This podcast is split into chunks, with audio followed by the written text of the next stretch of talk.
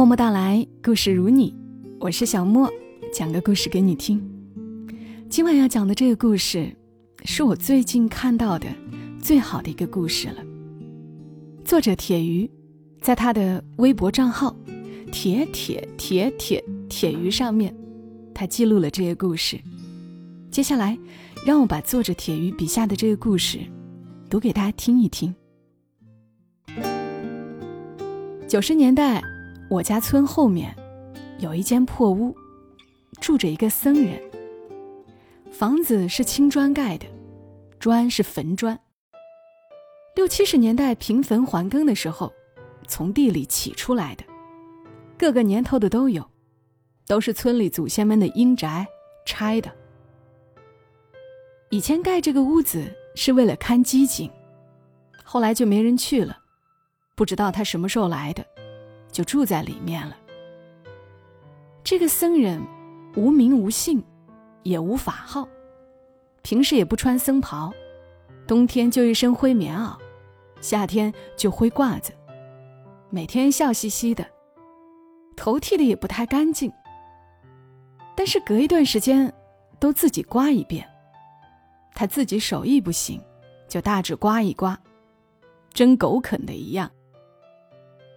也有人说他是劳改犯跑出来的，也有人说他是某某山上的大师。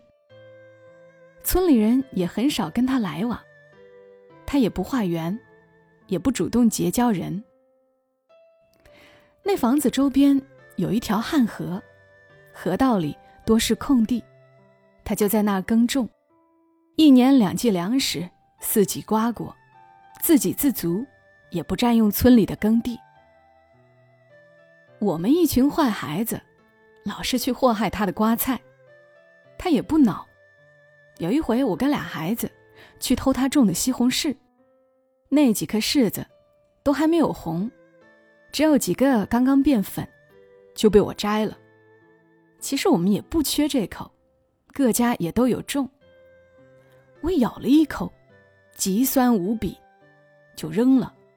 又摘一个，还是极酸无比。又扔了。最后给他几颗柿子架，祸害的没几个了。一回头，看着他笑嘻嘻的站在岸上，看着我。我被抓包，撒腿就跑。旁边有片熟熟地，结果地里有个大粪坑，我一头就扎进去了。因为下雨，里面灌满了粪水，下去就上不来了。几个小孩都跑了。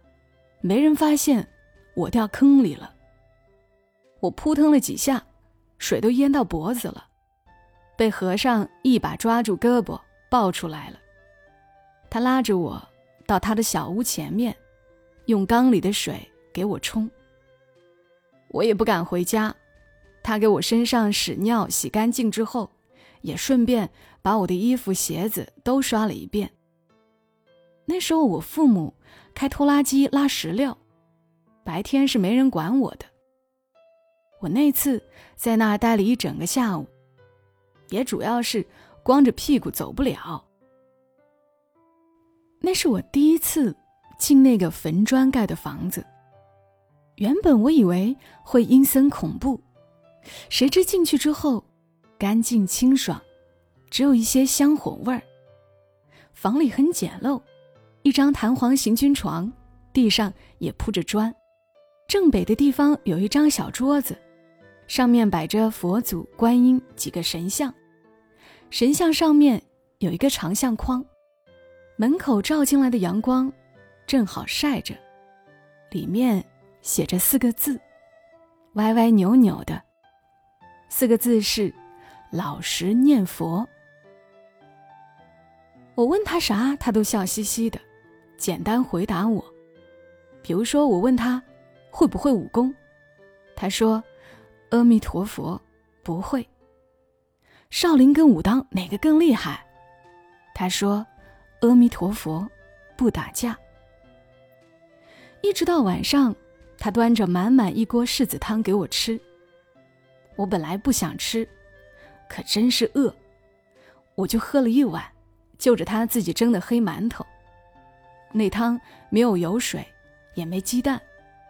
我至今记得，极酸无比，都是我白天咬了一口扔掉的那些，他全部捡回来，做了一锅汤。他呼啦呼啦的吃了大半盆，我吃完了，就回家了。后来村里来了个歌舞团，在村口晒粮的场院上扎大棚。九十年代那种下乡的歌舞团，是完全的草台班子。靠表演艳情节目来收钱。我的性启蒙都来自于偷偷钻进那个大棚所见识的令人震惊的大场面，还有骑马、钻圈的，还有人头蛇身、光怪陆离、群魔乱舞。歌舞团来了第三天，那里面有一个演员小伙子，喝多了，骑着马出来，摔死了。我当时在现场。所有人都在围观。那和尚走进人群，蹲在那个尸体身边，用手摸着他的头，喃喃地念着经，声音很小，却如雷贯耳。是佛在度一个客死他乡的人。那一刻，所有的人都跟着他双手合十，默念阿弥。第二天，那个舞团依旧在表演，一切节目照旧，只是少了一个骑马的小伙子。只是他们临走的时候，那个团长带着人去给那和尚送了一些钱，和尚不收，团长带着个女的，还一个小孩给他磕了三个头。那时候我突然有种感觉，人间这个小村庄。是被保佑着的。这个坟砖盖的小屋子，是一座庙，是一个菩萨的道场。后来我经常去帮他种地，他每年播种，在沟边树下，除了瓜果粮食，他会种红豆、扁豆，也会晒大枣、晒莲蓬。每年腊八，他都会在他的庙里。煮一大锅腊八粥。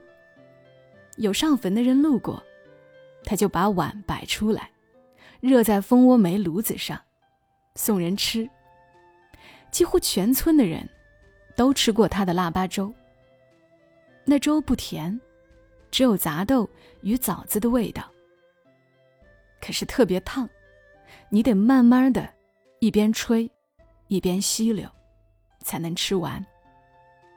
他就笑嘻嘻的，看着人们吃粥，也不说话。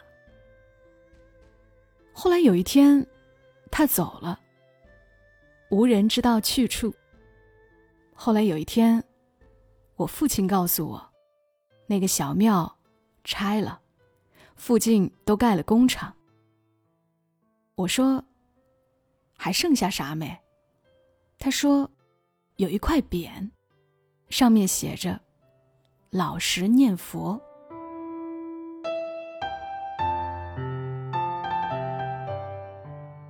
老实念佛，这个故事来自于作者铁鱼。非常感谢作者的授权播出，也要感谢作者欧阳十三把这个故事推荐给我看。能遇到一个好故事，也是非常难得的缘分。这让我想起。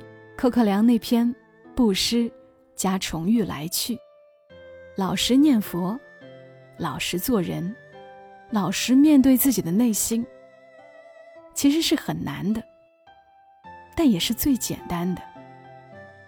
好了，本期节目就陪伴大家到这儿，祝你一夜好眠。小莫在深圳，和你说晚安。